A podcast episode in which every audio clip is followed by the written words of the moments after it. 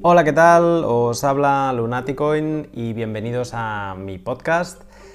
Segunda semana de febrero eh, y sí, la semana pasada no hubo pod, pero entre la pasada y esta estamos quizá viviendo la gran explosión de Lightning Network. Hay un proyecto que ya conoceréis por Twitter, que es el proyecto de la antorcha o Torch, eh, que es, eh, en verdad se llama Lightning Network eh, Trust Chain, que ha ido saltando, ¿vale? Es un proyecto por el que se, de confianza, por el que se van pasando satoshis y se van sumando satoshis de uno a otro simplemente confiando. Y bueno, como veréis en un vídeo que publiqué hace un par de días, pues se ha movido por todo el mundo, incluso ha salido del planeta pasando por un satélite. Y lo más interesante de, todo es que también se ha metido al ajo Jack, el, CEO de, Twitter, y también el, CEO de, Cash App, que es la aplicación número uno de descargas en la App Store eh, con la que puedes comprar eh, Bitcoin. Así pues, estamos al inicio ah, del, gran boom de, esta tecnología de micropagos que dejará sin uso muchas tecnologías como quizá IOTA que, se beneficiaban de eso y pues Lightning los deja en, nada. Mm, también Litecoin, ¿no? Semana de Litecoin marcando el camino de, de las grandes de arriba eh, recordar Friendly Advice, eh, en agosto hay el halving de Litecoin, eh, tenedlo en mente. Pero bien, hoy no estamos aquí para hablar de, mercado en general, hoy tengo el placer de hablar con Mariano Conti, que es el jefe de oráculos en MakerDAO. Para mí Maker es uno de esos proyectos que hace tiempo que estudio casi, porque me parece de lo más interesante es un proyecto que combina eh, lo que muchos proyectos lo hacen en dos proyectos, ¿no? que es el dar créditos eh, avalando con cripto y la creación de una moneda estable. Todo esto combinado de una manera ingeniosa y autónoma que lo hacen muy interesante. Ya veréis cómo Mariano, que es un gran tipo, eh, nos cuenta paso a paso muchas de las partes que componen Maker y Live y también su funcionamiento y esto acaba siendo un pod eh, muy práctico y explicativo. Eh, si como yo ah, consideráis eh, interesante todo lo que nos cuenta Mariano, pues compartidlo, por favor. Así haremos entre todos que, más gente pueda saber de, de MakerDAO. Sin más, vamos con el pod. Hola Mariano, buenos días. Hola, ¿qué tal? ¿Cómo te va? Muy bien, muy bien. Eh, Mariano Conti, eh, jefe de oráculos en MakerDAO, ¿es correcto? Eh, es correcto. En realidad, últimamente estoy abarcando un poco más, no solamente oráculos, pero me gusta tanto ese título que, que lo mantengo. Sí, palabra oráculos, cuando entras en, en el mundo cripto y empiezas a, escuchar esta palabra, te quedas un poco como diciendo, bueno, esto que va de evidencia. Pero bueno, ya, ya llegaremos a, la parte de los oráculos.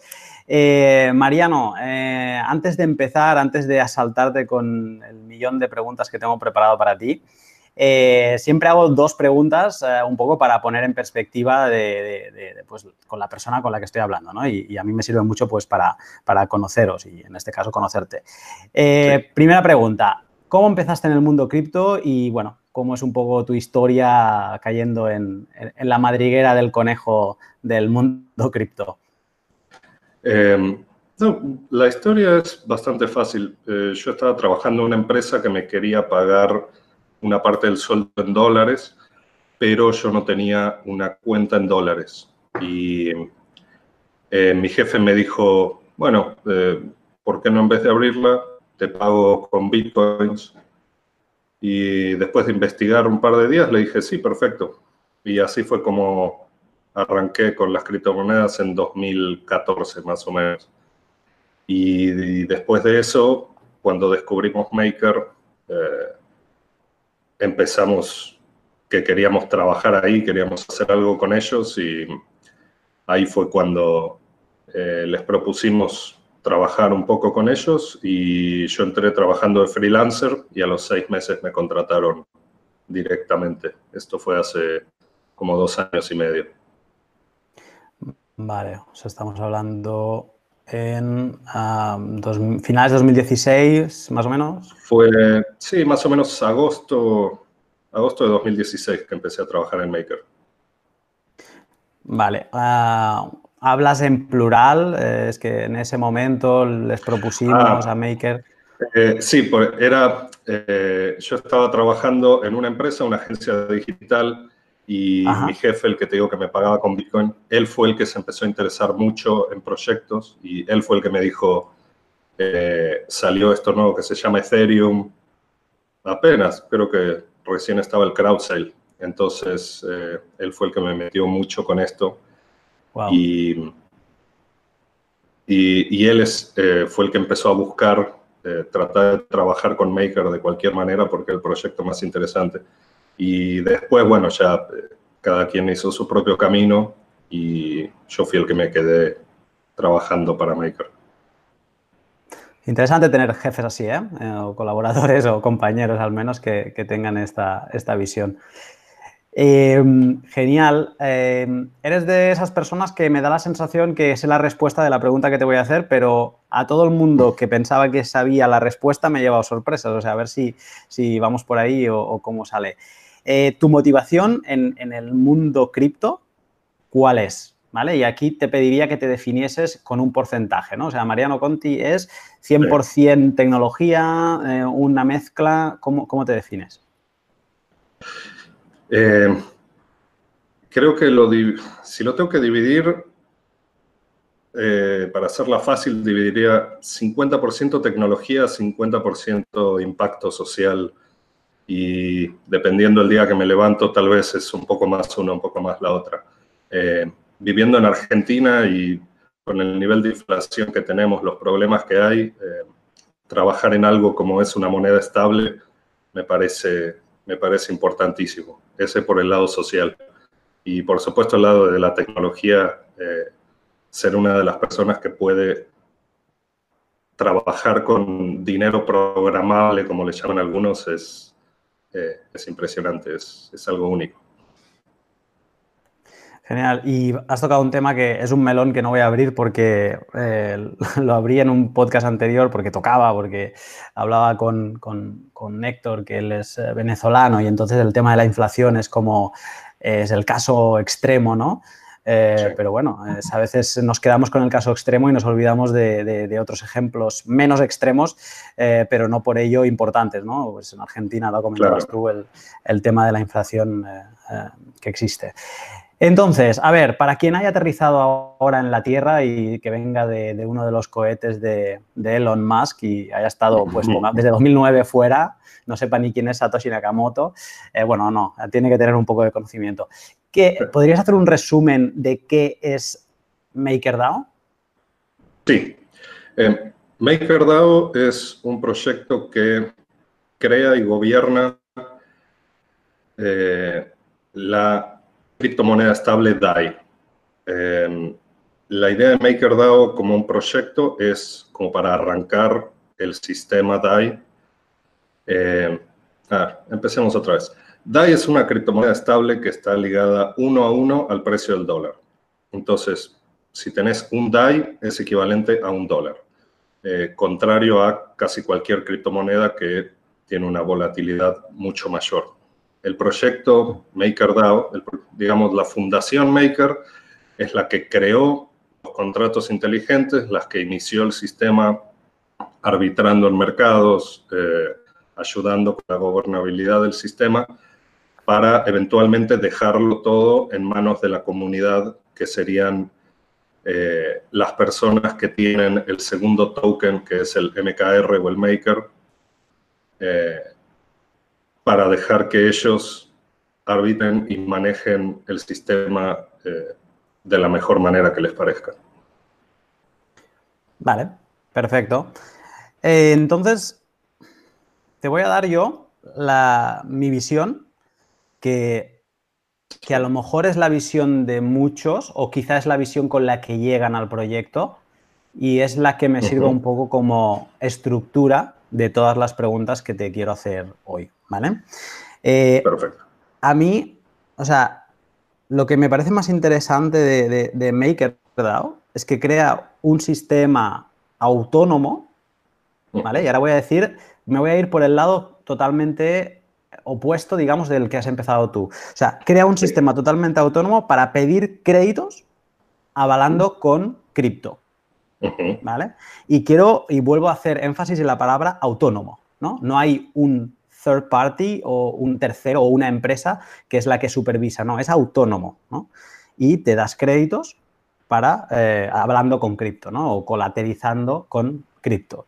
Esto que es seguramente la puerta de entrada de mucha gente a, a todo el proyecto Maker, ¿vale? Eh, es una cosa que se escucha, es una cosa recurrente y hay otros proyectos que se basan en esto, dar créditos. Incluso hay proyectos de empresas que no tienen su token y simplemente pues dan créditos como lo daría un banco y hacen de, esa empresa que, lo sostiene todo. Eh, lo mejor de todo esto es que la o sea, esto puede ser una, una puerta de entrada, pero se aprovecha todo este sistema autónomo de pedir créditos para, a su vez, crear una stablecoin, que a su vez es autónoma. Porque como, como los créditos son autónomos, pues se crea una moneda que es estable, autónoma. Y esto es lo que me parece realmente interesante. Y repito, la palabra autónoma, que es la, que creo más, más, más importante. Entonces, sabiendo esto, que es como la, que se aprovecha de todo este sistema y se crea una moneda estable, ¿podrías explicar rápidamente cómo funciona el proceso para crear DAI o el CDP? Por supuesto. Eh, ah, y aclaro que yo normalmente empiezo justo por el otro lado porque esta parte es la que es un poco más eh, complicada, pero también más interesante. Eh, ¿Cómo se crea el DAI? Actualmente hay alrededor de 77 millones de DAI en circulación y todos estos DAI se crearon porque alguien puso eh, una moneda valiosa, que es el Ether, en un contrato inteligente y pidió prestado DAI contra su valor, que es el Ether. Entonces, em, en pocas palabras, totalmente autónomo, hay un contrato inteligente que recibe eh, tus monedas. Vamos a vamos a decir que el Ether está a 100 dólares. Un Ether, 100 dólares. Em, vos metés un Ether en el contrato y podés pedir prestado una cierta cantidad de DAI. Eh, ahora mismo dos, tercios, ¿no? Es un 150%. O sea, ahora mismo podrías pedir un máximo de 66 DAI. Exactamente. Pero si pidieras eso estarías en el límite de que tu posición se liquidara. Si el precio del Ether baja un par de centavos, tal vez se te liquidaría. Entonces la gente normalmente sobrecolateraliza un 200 o 300%. Digamos, si pusieras tres Ether que valdrían 300 dólares y eh, pedís prestado 100 DAI, ahí tendrías eh, una deuda colateralizada en un 300%, lo cual es una posición bastante segura. Y cuando ocurre esto, se crean 100 DAI que ahora son tuyos para hacer lo que quieras. Eh, podés comprar algo en alguna tienda, que ya cada vez se aceptan más. Podés comprar más Ether y apalancar tu posición. Eh, lo que se te ocurra con eso. Perfecto. Digamos que lo has matizado al principio, pero te vuelvo a hacer la pregunta para recalcarlo. ¿Todo el DAI que existe ha sido creado porque está respaldado por una cantidad de al menos eh, una vez y media eh, la cantidad de DAI en circulante? y, esa, y, ese cripto que lo respalda es Ethereum, creo que no lo he explicado muy bien, pero creo que tú me has entendido. Lo explicaste perfecto. Es así. Eh, por cada DAI que hay en existencia, hay mínimo 1.5 dólares de Ethereum encerrados en el sistema. En realidad hay más. Hay casi 3 dólares de Ethereum por cada DAI en existencia. Vale. Vale. Perfecto. No es como otras, o sea, digamos que aquí nos olvidamos de lo que hacen otros proyectos de no, eh, hacemos una primera emisión para que se ponga en movimiento. No, o sea, todo está sujeto al Ethereum, actualmente a Ethereum, ¿sí? Exactamente. De acuerdo. Entonces, esto digamos que deja claro esta parte de créditos, ¿vale? O sea, MakerDAO de forma autónoma te permite con Ethereum tener un crédito que luego obviamente tendrás que devolver, ¿no? Mm, los bancos, estamos hablando que no, sé qué, cómo está en Argentina, pero eh, bueno, vamos a poner un, precio del dinero de, es que claro, depende de para qué sea, ¿no? Pero vamos a poner un 5%, 6%, un 10%, depende de qué. Eh, esos son los valores en que se mueven. ¿Cuánto cuesta eh, pedir prestado en el sistema autónomo de Maker? este es la tasa de interés que nosotros le llamamos la stability fee o, eh, sí, el costo de estabilidad. Es uno de nuestros parámetros de riesgo, los cuales eh, la comunidad vota. Mm. Y en este momento, el día de ayer, se votó para aumentar la tasa de interés de un 0.5% anual a un 1% anual. Entonces, al día de hoy, 1% anual sobre el eh, valor de tu deuda. De acuerdo. ¿Y cómo funciona para los que ya tienen un CDP abierto? ¿Se les mantiene el, interés, digamos, de cuando lo abrieron o se cuentan los días desde... ¿Sabes cómo funciona esto? Sí. Em, este valor, el interés se va acumulando por segundo en cada CDP. Entonces, eh, si ayer a la mañana abriste un CDP, eh, no sé, pediste prestado 100 DAI, se empezó a acumular un punto por eh, un 0.5% anual durante unas horas y en el momento en que pasó la votación a 1%, en ese momento se empieza a cobrar un 1%. Pero esto, te digo, ocurre por segundo. entonces, esto, sí. Ah, adelante, adelante, disculpa. Ah, eh, bueno, esto fue en realidad uno de los mayores avances, eh, me gusta decir casi, en la historia de los contratos inteligentes. Es algo que sin esto no podríamos haber lanzado. Eh, hace como tres años, cuatro, a uno de los fundadores de Maker se le ocurrió cómo hacer esto. O sea, es un, un número en el contrato inteligente que va acumulando en tiempo lineal, eh, en tiempo y espacio, la deuda de todos los CDPs eh, de manera casi automática. O sea, es, eh, esto ya es meternos un poco en, la parte de, cómo funciona, pero en realidad es una solución muy elegante para poder ir acumulando la, lo que se tiene que pagar de deuda de cada CDP. Y entonces por eso digo que se acumula por segundo. Y si mañana cambia a 2%, en el momento en que cambia, ahí se empieza a acumular un 2%. Pero se ah, va... Sí.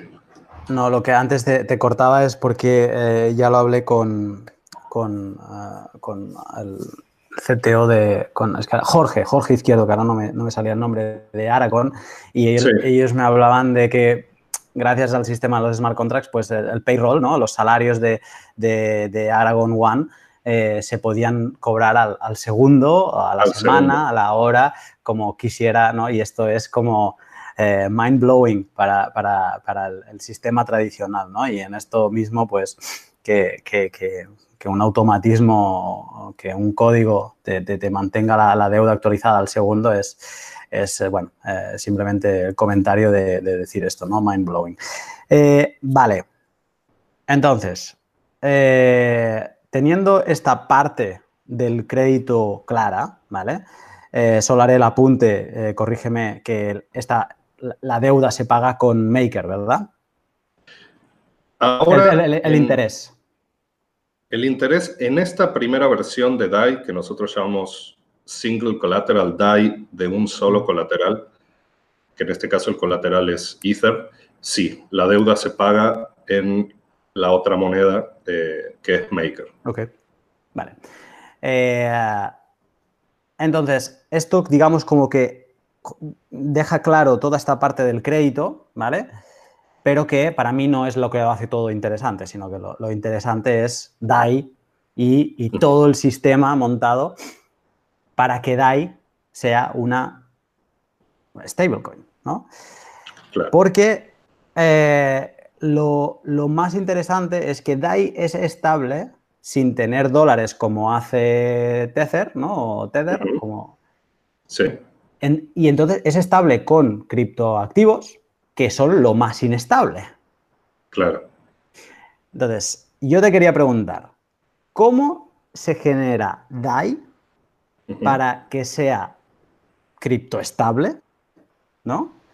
Y si puedes explicar un poco, porque DAI no es solo, y Maker no es solo la persona que va con los Ethereum para pedir DAI, ¿no? O sea, hay muchos más agentes involucrados y muchas más partes. Así tú has introducido antes un poco el, los holders de Maker, que son los que toman las decisiones, pero digamos que hay, hay muchos actores. ¿Podrías explicar un poco todos estos actores que forman parte del, del, esquema Maker y cómo hacen que DAI sea estable? Sí.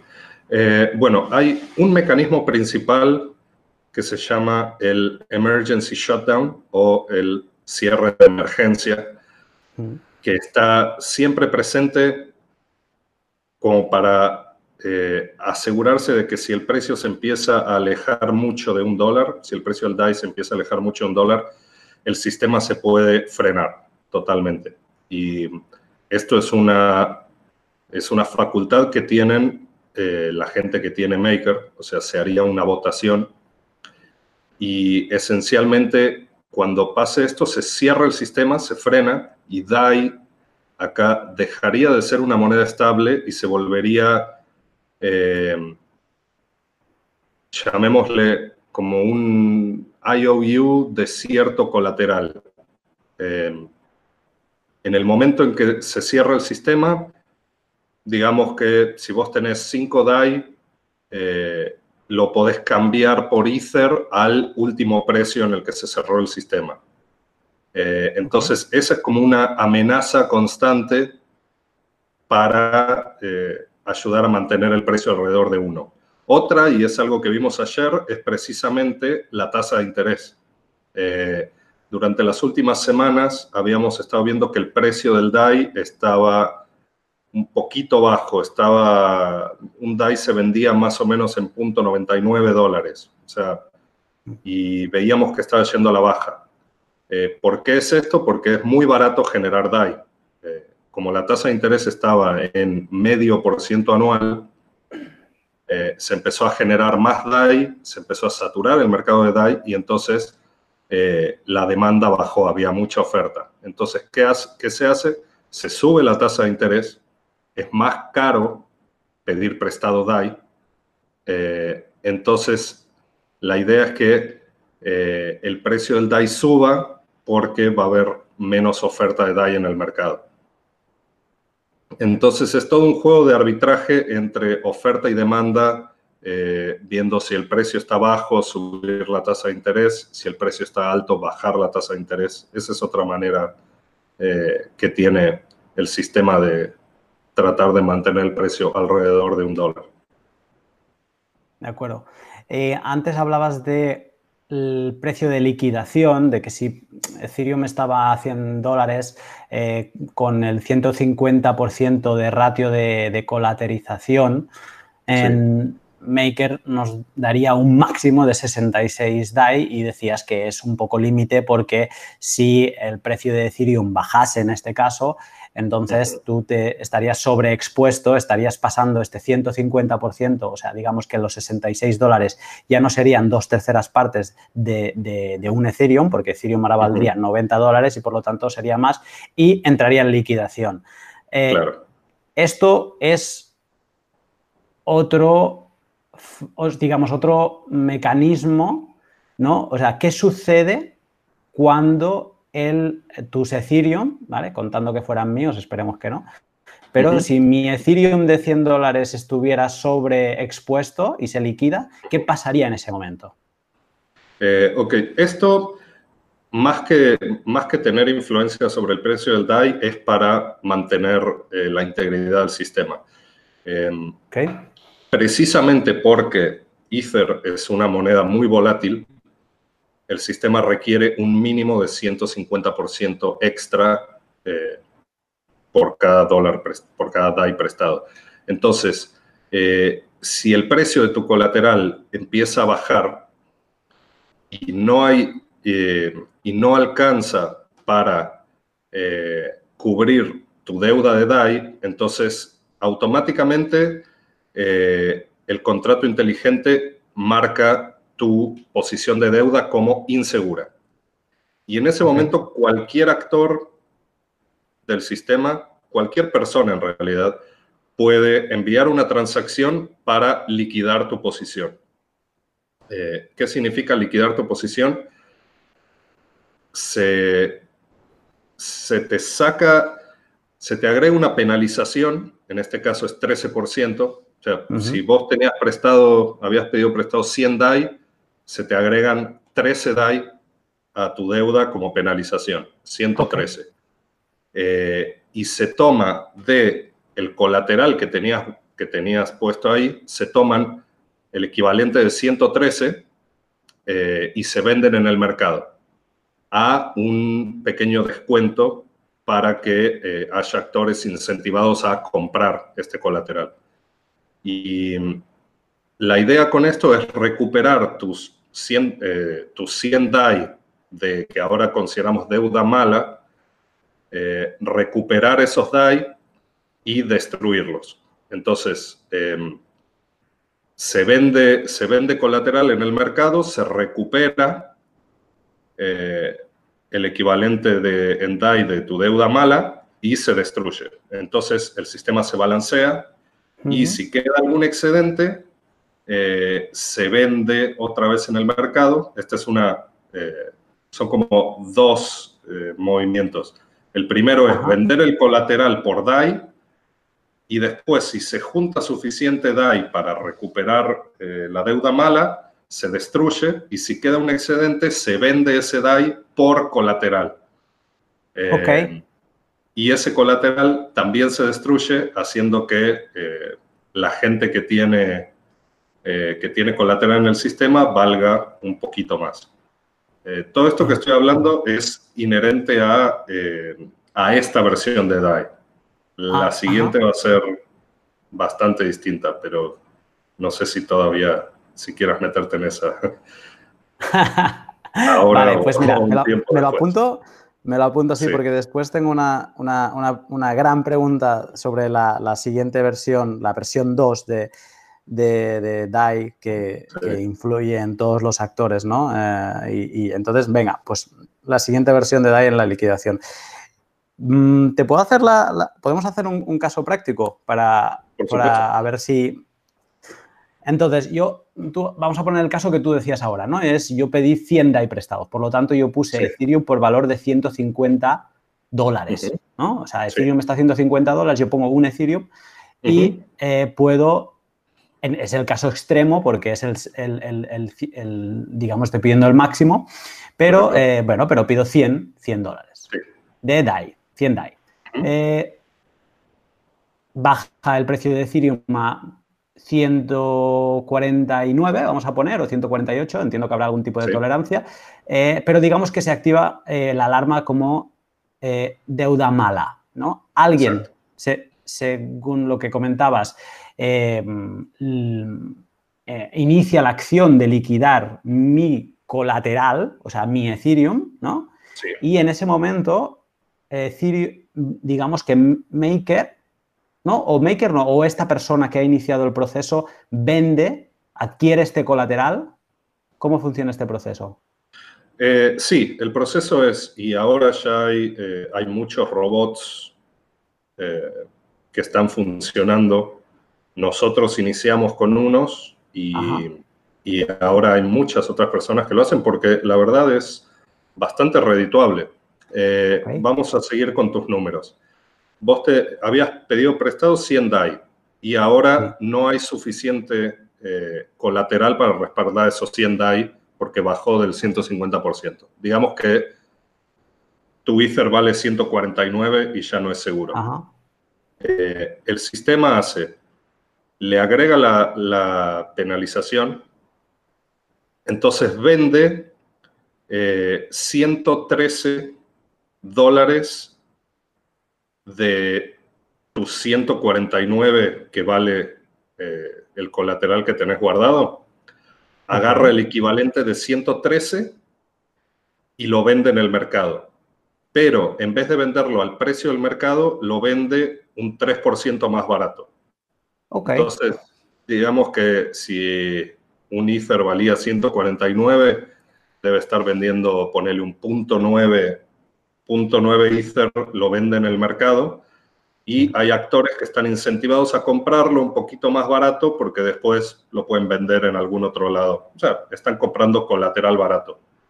Ok. Eh, entonces, alguien compra ese Ether y el sistema, el DAI que recibe, lo quema, lo destruye. Tiene que quemar... los 113. Eh, en realidad, a ver, tiene que quemar 100. Ok. Eh, quema 100, que es lo que es tu deuda, y después lo que queda, eh, digamos que quedan, digamos que el precio seguía bajando, ¿no? Entonces, alcanzó a vender, pero recuperó los 100 y quedaron 10 DAI. Ok.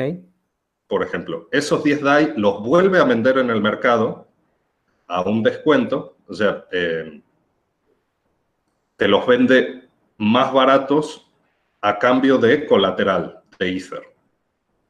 Y lo que recibe de ese Ether lo quema.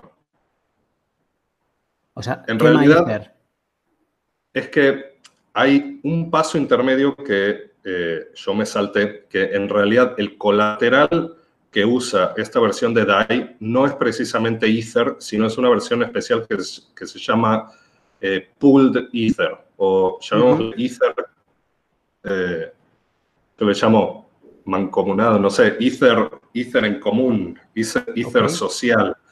Eh, este Ether es una representación del eh, colateral del sistema, pero lo que pasa cuando en estos casos de liquidaciones, el excedente que queda del sistema y se quema, esto hace que todos los que tengan colateral en el sistema les valga un poquito más. Pero también lo mismo, si el precio fuera bajando tan rápido, volvamos a tu ejemplo, vos habías prestado, pedido prestado 100 DAI y el precio del Ether bajó tanto que el sistema vende todo tu colateral, pero solo logra recuperar 90 DAI, por ejemplo. ¿Qué pasa acá? Eh, quema 90 DAI, pero todavía hay 10 DAI de deuda mala que no logró recuperar. Entonces el sistema está imbalanceado. Ahí que tiene que hacer, tiene que crear este tipo especial de Ether y venderlo en el sistema por, por los 10 DAI que falta para que tu deuda sea saldada. Entonces, en este caso, como tiene que crear 10 eh, dólares de este eh, Ether especial, toda persona que tuviera este colateral, digamos, como hay un poquitito de inflación, su moneda vale un poquito menos. Lo mismo al revés, cuando, cuando sí logra vender todo al precio del mercado y queda un excedente y se quema, entonces el valor de este Ether que tenemos todos vale un poquito más. Y Digamos que va a compensar va a compensar el riesgo futuro de, o el, riesgo de una caída por debajo del, dinero prestado para que ah, cuando eso suceda, pues digamos que se equilibre. Claro, exactamente. Y si ves, cuando lanzamos el sistema, un Ether contra un pool de Ether estaba uno a uno, porque así, cuando arranca, el sistema está así. Pero como hubo tantas liquidaciones, ahora un pool de Ether vale 1.04 Ether, o sea, subió un 4%. ¿Por qué?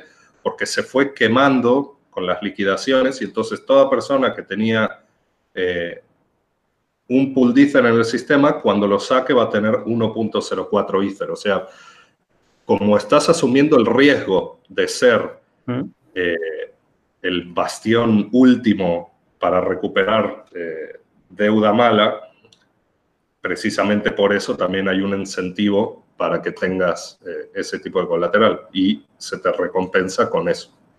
Digamos que, si he entendido bien, Pool Ether ahora mismo vale un 4% más que un Ether. Exactamente. Cuando hace un año estaban uno a uno porque cuando lanzó, arrancó el sistema no hubo liquidaciones por un tiempo y cada vez que hay liquidaciones se aprecia un poquito más. Pero sí, hoy vale 1.04. El, este 4% es un mecanismo de defensa, es un colchón en caso de una caída Em, digamos, precipitada del sistema, tenéis ya un 4% de margen, digamos, para, acumular el golpe. Pero mm, me pongo con, ese supuesto de, de, una caída masiva y antes hago una previa. Porque a todas estas, tú eres el jefe de oráculos y ahora entran en acción los oráculos, que no hemos hablado de ellos y este que parecían los visionarios, pues aquí, o sea, vamos a definir lo que es un oráculo. Un oráculo es, eh, y corrígeme, una conexión de información de un smart contract que, puede saber muchas cosas dentro del, mundo digital, pero del mundo no digital, digamos, o, donde hace falta la, introducción de información desde fuera, pues, pues no puede saber, ¿no? Y digamos que un oráculo es ese actor que introduce esta información. ¿Lo he dicho bien?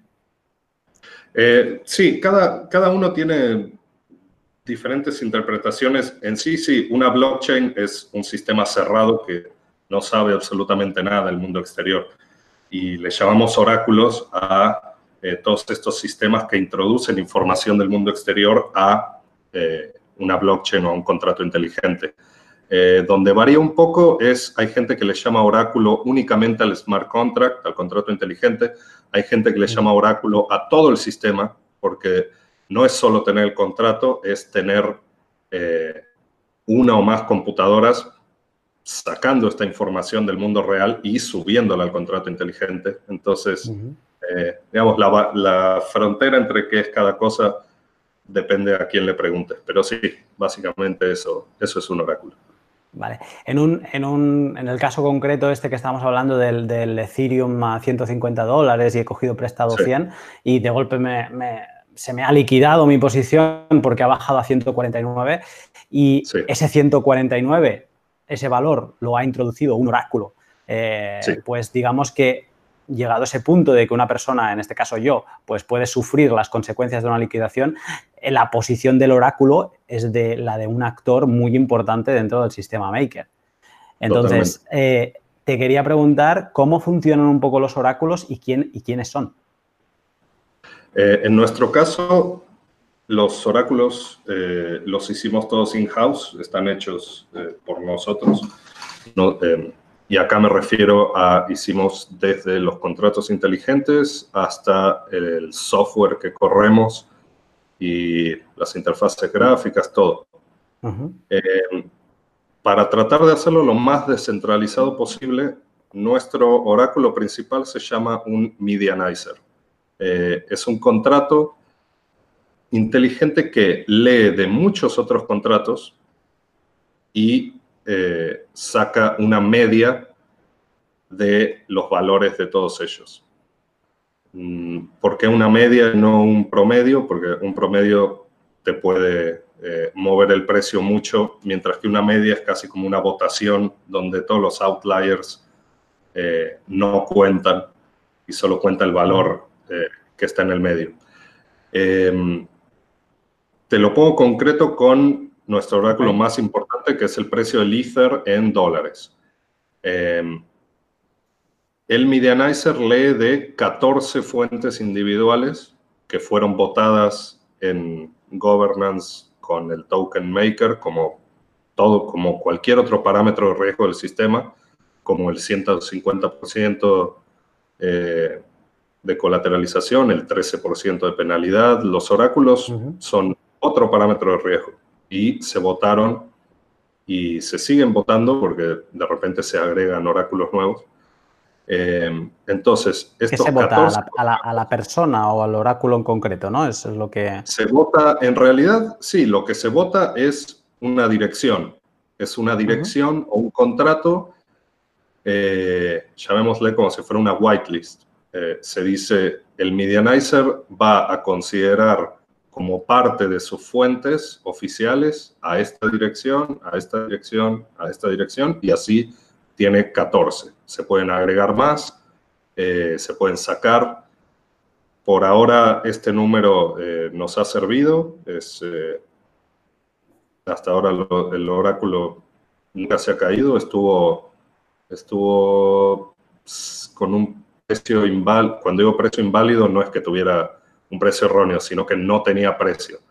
Eh, durante, el, durante la locura de CryptoKitties, que nadie podía mandar transacciones a la blockchain, estuvo algunos bloques caídos, pero lo más que puede pasar es que devuelva eh, que no tiene precio en vez de devolver un precio erróneo. Y, y así es como funciona. Eh, estas 14 fuentes individuales están controladas por 14 personas distintas. Em, algunas personas son eh, empleados de Maker, algunas son personas de la comunidad, algunos son eh, otros proyectos, amigos, que eh, no sé, que Maker es uno de los proyectos más antiguos, entonces conocemos gente de muchos otros proyectos y gente que quiere ver el proyecto que le vaya bien eh, nos ayudan y también son parte de esto, entonces corren eh, un oráculo y así las 14 fuentes. Lo que no hacemos eh, por ahora es decir quiénes son. te puedo decir que yo soy uno de esos 14, pero por, hay varias cuestiones, principalmente seguridad. Si se hiciera público quiénes son todos, sería más fácil tal vez encontrar a siete de esos 14 y ponerles una pistola en la cabeza y decirles que cambien el precio a tanto, eh, lo cual es un, o sea, es algo real que podría pasar. Entonces... Eh, claro.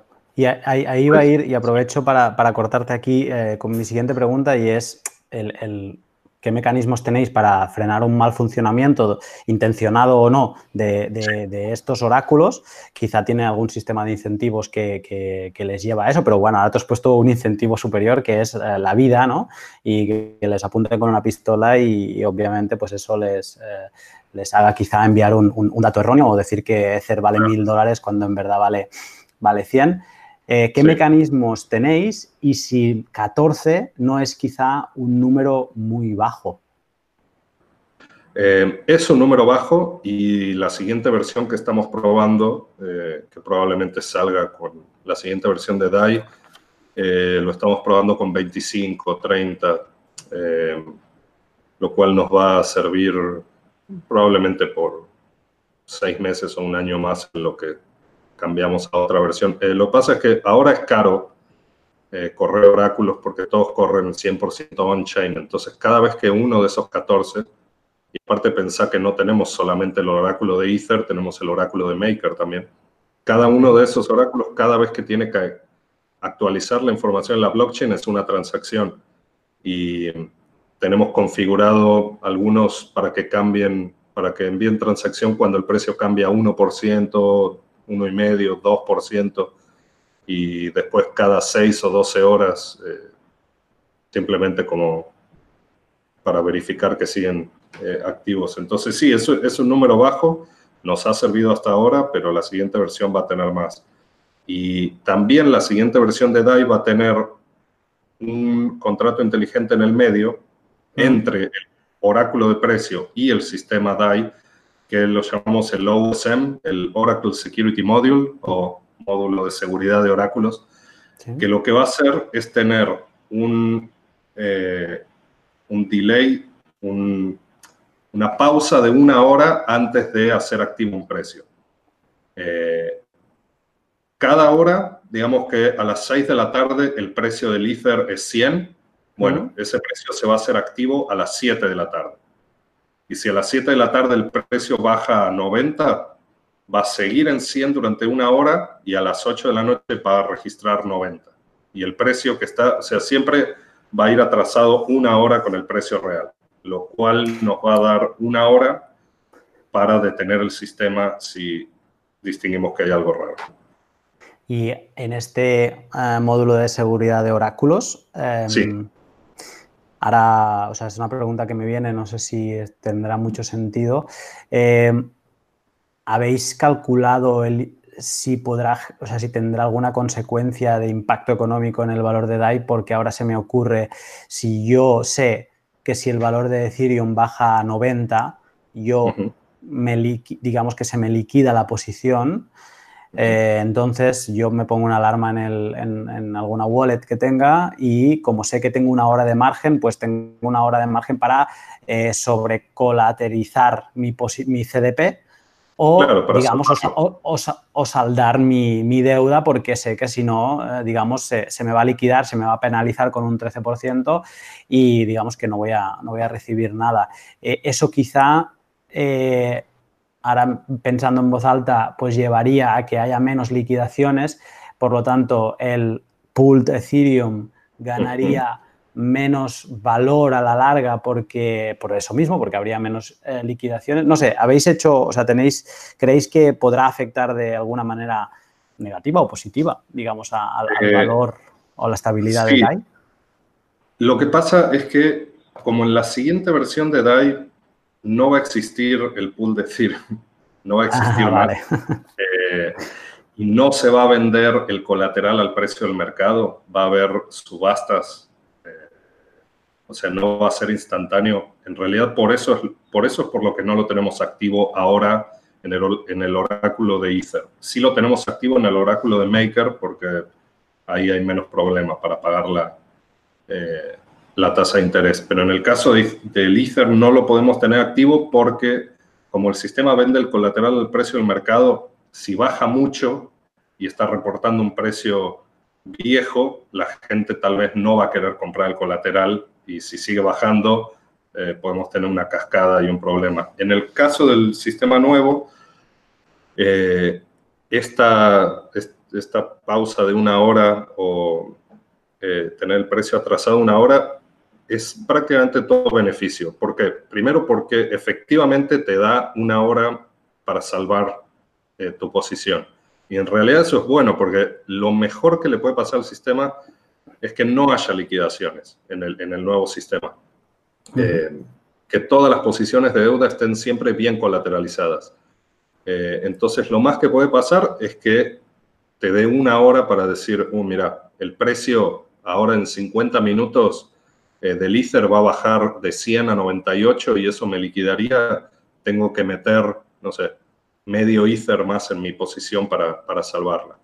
Eh, y por el lado contrario, si el precio está subiendo, eh, muchos dicen que con esto pueden jugarle al sistema, pero tampoco es verdad, porque digamos que el precio está subiendo y vos querés aprovechar y decís, uy, voy a abrir un CDP eh, en realidad, si vas, si vas a comprar Ether al, mercado, el precio de Ether en el mercado ya es lo que es. Entonces, eh, tampoco es como que puedas jugarle mucho a esto. Eh, esto sí lo hemos, hemos hecho simulaciones y, y vamos a arrancar con esta,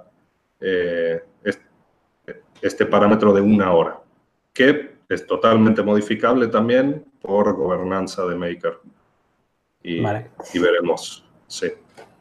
¿Qué, eh, ahora me has contestado, digamos, a lo de los que los 14 pues son pocos, que digamos que van a ir aumentando, el, coste de las transacciones es, o el coste para, para tener un oráculo es, es, caro y bueno, es una cosa que se está eh, luchando con ella, digamos, o buscando la manera la otra parte de la pregunta era de qué mecanismos tenéis para frenar un mal funcionamiento. O sea, ahora imagínate que incluso con el delay de una hora, eh, pues lo que tú has dicho, ¿no? Secuestran a, 15 de los 25 futuros oráculos que hayan y, se juegan la vida, ¿no? Y da igual una hora o dos, estamos hablando de un secuestro de, una semana, ¿no? Eh, ¿Qué mecanismos tiene el sistema, digamos, para parar el golpe? O sea, eh, los oráculos son siempre la parte más débil de, cualquier sistema de blockchain. Esto es algo que digo siempre. Eh, si logras controlar más del 51% de los oráculos, vas a poder hacer lo que quieras. Eh, lo mismo que si controlaras más del 51% del hash power de alguna moneda, como pasó hace un par de semanas con Ethereum Classic o ha pasado con otros. Em, entonces, precisamente tenemos este, eh, este mecanismo de una hora para, digamos, que se secuestran a la mayoría y de repente envían un precio, eh, pongámosle que ponen que el precio del Ether es uno y se, en una hora se van a liquidar todas las posiciones. Em, vamos a tener ciertos actores que les llamamos eh, guardianes, em, que va a ser gente paga eh, incentivada para, si detecta que viene un precio que es un ataque o algún error, eh, va a poder frenar ese oráculo. O sea, no se va a necesitar que haya todo un sistema de voto de gobernanza. En realidad, el voto va a ser para votar a estos guardianes que van a tener el poder de frenar estos oráculos. Y cuando se frene el oráculo, no se van a poder realizar eh, ninguna operación con esa moneda. Eh, y entonces es como, efectivamente, como si el sistema se pusiera en pausa hasta, hasta ver cuál es el vector de ataque y resolverlo o directamente iniciar el shutdown y frenar el sistema de una y que la gente pueda cambiar su DAI por colateral al último precio real. O sea, se, activaría, los guardianes activarían un emergency, emergency shutdown, que antes has comentado. Eh, activarían un paso intermedio, que es frenar el oráculo. Eh, con el oráculo frenado, si no hay precio, el sistema, como no sabe, eh, no sabe cuál es el precio para liquidar o para prestar, directamente las transacciones fallan. Entonces sería como ponerlo en pausa. Porque el shutdown una vez que se cierra el sistema no se puede volver a abrir. Hay que tener que, eh, hay que generar uno nuevo, digamos. Hay que volver a subir. Cuando se hace un shutdown, se tiene que volver a subir eh, todos los contratos inteligentes, se tiene que volver a generar un, un, sistema DAI, como le llamamos. O sea, eh, la gente saca todo su colateral del sistema viejo y eh, vuelve a abrir CDPs en el sistema nuevo. Ya, el colateral está ahí en el sistema viejo. Eh, nosotros tenemos mecanismos para directamente mandarle eh, la plata a los dueños de, de, los CDPs, pero ese sistema se vuelve inusable. Es cuando se hace un shutdown, el sistema se cierra y tenemos que levantar otro. O sea, ese también es el último, es el último recurso. El último recurso. ¿Y, qué, sucede? de la gente. ¿Y, qué sucede? Porque ah, ah, la gente decís que se, devuelven los colaterales, pero ¿y qué sucede con el DAI que está en circulante? Digamos que queda sin efecto. Ese DAI, em, la gente tiene que cambiarlo en el sistema por colateral. O sea, cuando que es lo que te comentaba antes, que cuando se hace un shutdown del sistema, el DAI deja de, o sea, pierde el, el uno a uno eh, con el dólar y se vuelve eh, un cupón para cambiar, para cambiar por Ether al último valor que tenía el sistema. De acuerdo. Porque después, eh, una vez que está ahí, después el precio del Ether puede seguir subiendo, bajando, pero vos ya te quedaste con no sé, X número de DAI y el sistema tiene N colateral. O sea, eh, ahí lo podés cambiar por colateral y listo. Después empezar a usar el sistema nuevo. Esto, esto de shutdown, te digo, Eh, nosotros lo hicimos una sola vez con la versión anterior, la versión alfa de, DAI que le llamamos SAI, y lo usamos solo cuando lo dejamos de usar para arrancar con la nueva versión. Eh, se usaría solo en cuestión de o hackeo o eh, un upgrade a una nueva versión. O, sí, o si vemos que eh, hay algo raro y hay actores que están vendiendo DAI barato y se rompe el PEC con el dólar, pero de acuerdo. es el, el uso del shutdown. Vale. No, esto me ha dejado un poco trastocado, ¿eh? Porque sí que realmente, o sea, es, un sistema de frenada de caída límite, pero realmente es muy límite. ¿Quién, qué, desencadena un, emergency shutdown? O sea, ¿cuáles son las condiciones? ¿Quién, quién tiene la potestad de, declarar o de activar una emergency shutdown?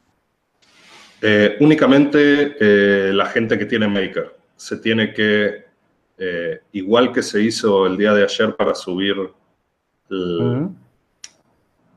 eh, los intereses a 1%, hay que eh, subir un contrato que hace eso, que frena el sistema y la gente tiene que votarlo. O sea, tiene que haber suficiente gente con Maker que, ponga, que lo ponga a votación y que pase la cantidad de Maker que tiene la, la votación anterior. ¿Qué porcentual eh, estamos hablando de, holders? La verdad todavía no hay mucha gente que vote. Por ejemplo, ayer, eh, ayer el voto pasó con, creo que alrededor de 95 mil makers. O sea, de un millón ¿no? que hay. De un millón que hay, exactamente. O sea, menos del 10%. ¿Y cuánto se requiere para, para el emergency? emergency? Eh, en realidad, lo que se requiere es eh, que la cantidad de maker que se junte sea mayor a la eh, cantidad anterior, a lo que haya en nuestra votación actual. Siempre hay una votación que es la máxima, es la que define qué es lo que está pasando con el sistema en ese momento.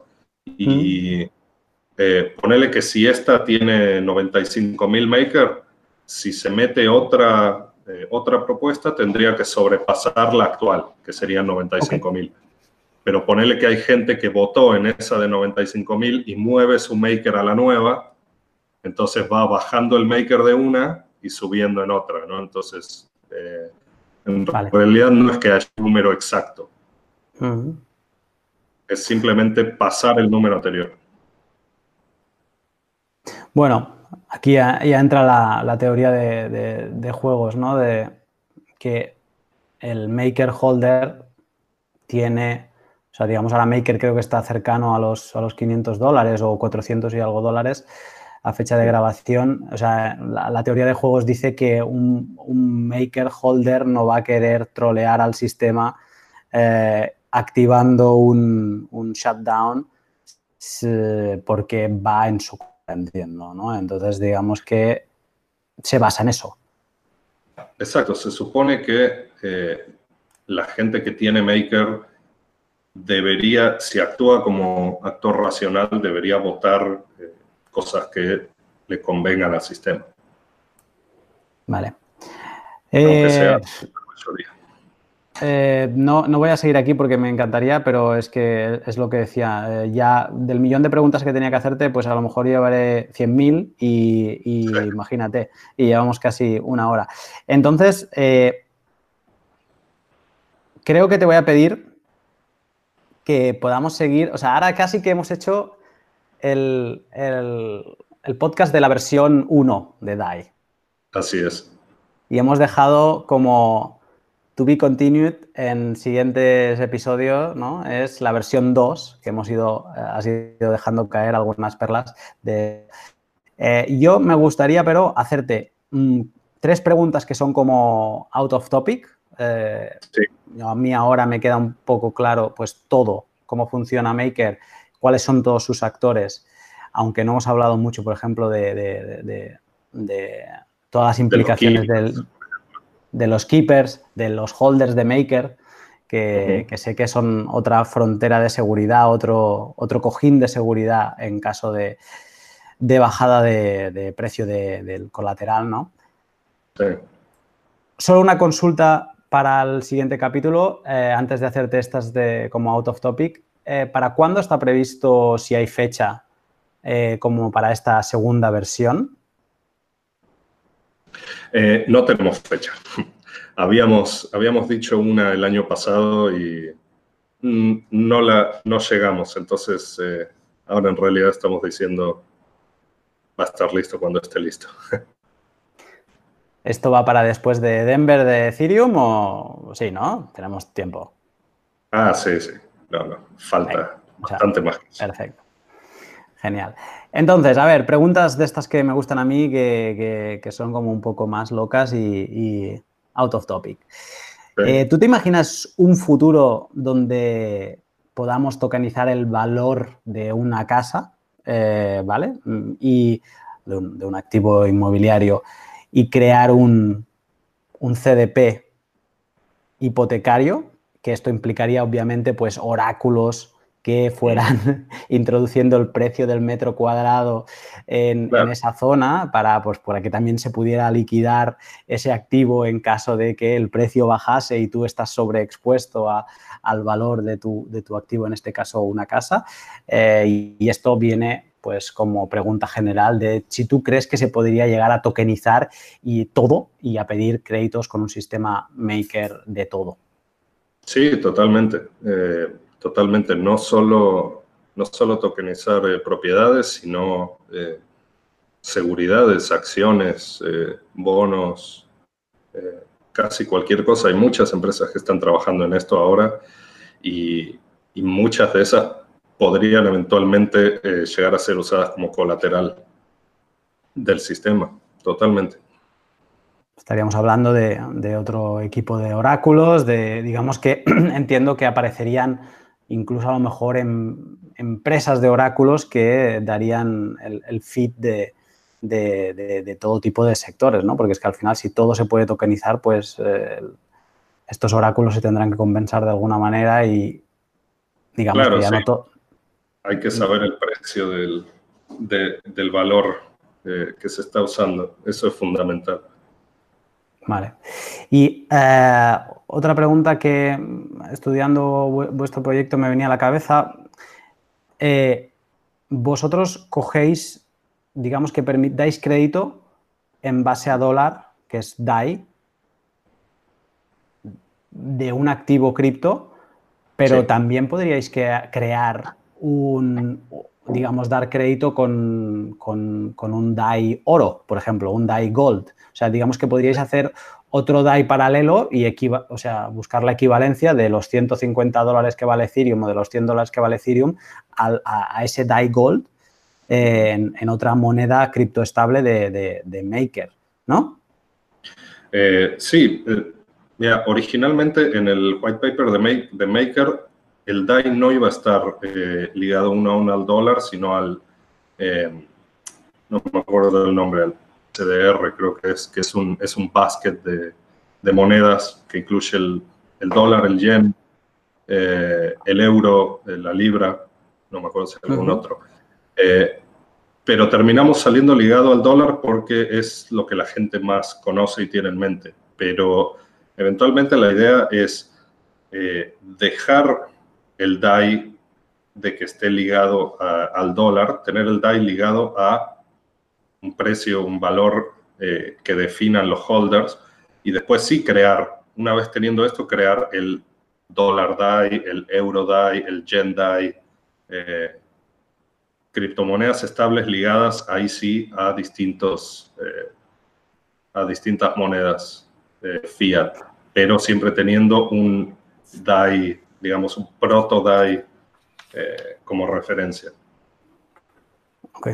Bueno, ahí entraríamos en otra pregunta que te haría, pero no, voy a entrar, me la guardo para la próxima, que es la liquidez, que al final, eh, si es, eh, como, como, bien decías al inicio, todo DAI está creado, respaldado con, por un Ethereum, ¿no? Entonces, al final hay un, hay un número limitado de Ethereum, por lo tanto, ahora mismo, si, si el 100% de los Ethereum entraran en el sistema Maker, pues marcaría eh, la cantidad máxima de, DAI en circulación y entiendo que si fuera un DAI yen, un DAI euro, pues al final la, liquidez también sería un, un problema a solucionar.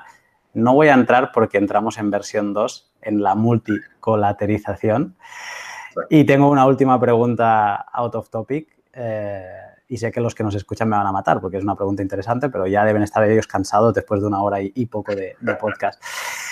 Eh, hablando con, en el último podcast con, con, con Cris Carrascosa, que es eh, fiscalista española especialista en criptomonedas, me decía, ya acabamos un poco pues como ahora, ¿no? Con preguntas out of topic y, y casi como en la barra de un bar. Y me decía, pensaba en voz alta que, para la Hacienda Española, pues que no, sabía cómo quedaría eh, el hecho de que con Maker no hay ningún, eh, ningún banco, ningún creditor, eh, no hay ninguna tercera parte y no sabe cómo quedaría el hecho de que tú te prestes dinero a ti mismo, ¿sabes? O sea, eso como tributa, eso es...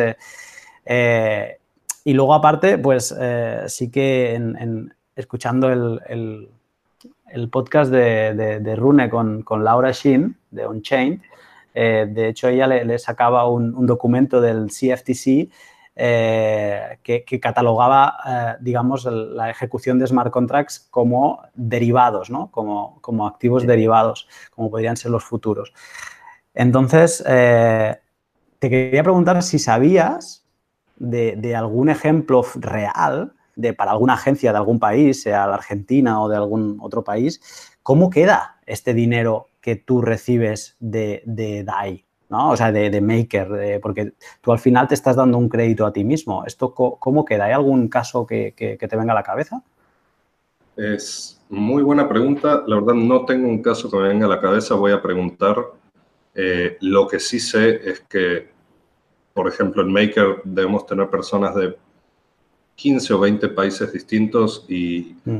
cada uno que ha preguntado en su país tal vez ha recibido una respuesta distinta.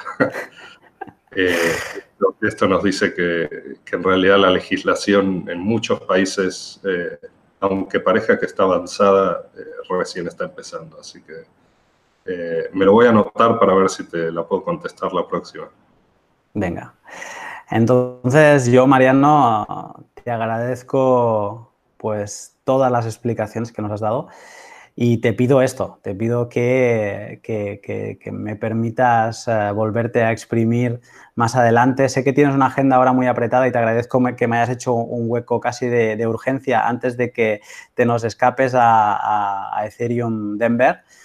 Eh, y, bueno, pero sí que te pediría esto, que a ver si a la vuelta podemos hablar eh, de multicolateral, de la versión 2 de los oráculos, de, la versión 2 de, todo, ¿no? De DAI cómo será pues si desaparece el pool Ethereum y, y todas estas cosas que nos has ido contando. Sí, por supuesto, sería un placer.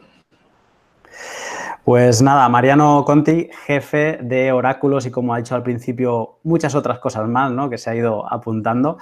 Eh, te agradezco, como te decía ahora, el, momentín. Te espero pronto. Y para todos los demás que nos habéis escuchado, pues ya sabéis, ah, dejaré, ah, compartiré el, handle de Twitter de, Mariano para que le sigáis. Eh, es de, es, bueno, pues es hispano, ya lo sabéis, me gusta hablar con, gente eh, de, habla hispana que tenga algo que decir y, y que me diréis que, que, Mariano, que, básicamente pues es eso, está arriba en, en, la organización de Maker, que es un proyecto súper interesante. Ya lo sabéis, seguidle y para pues el podcast, si os ha gustado, compartidlo, yo estaré eternamente agradecido. Y nada, os espero en la próxima, eh, que no será con Mariano, pero próximamente, como él acaba de decir, pues sí que nos acompañará. Gracias, Mariano, por todo. Un saludo. Gracias, un abrazo.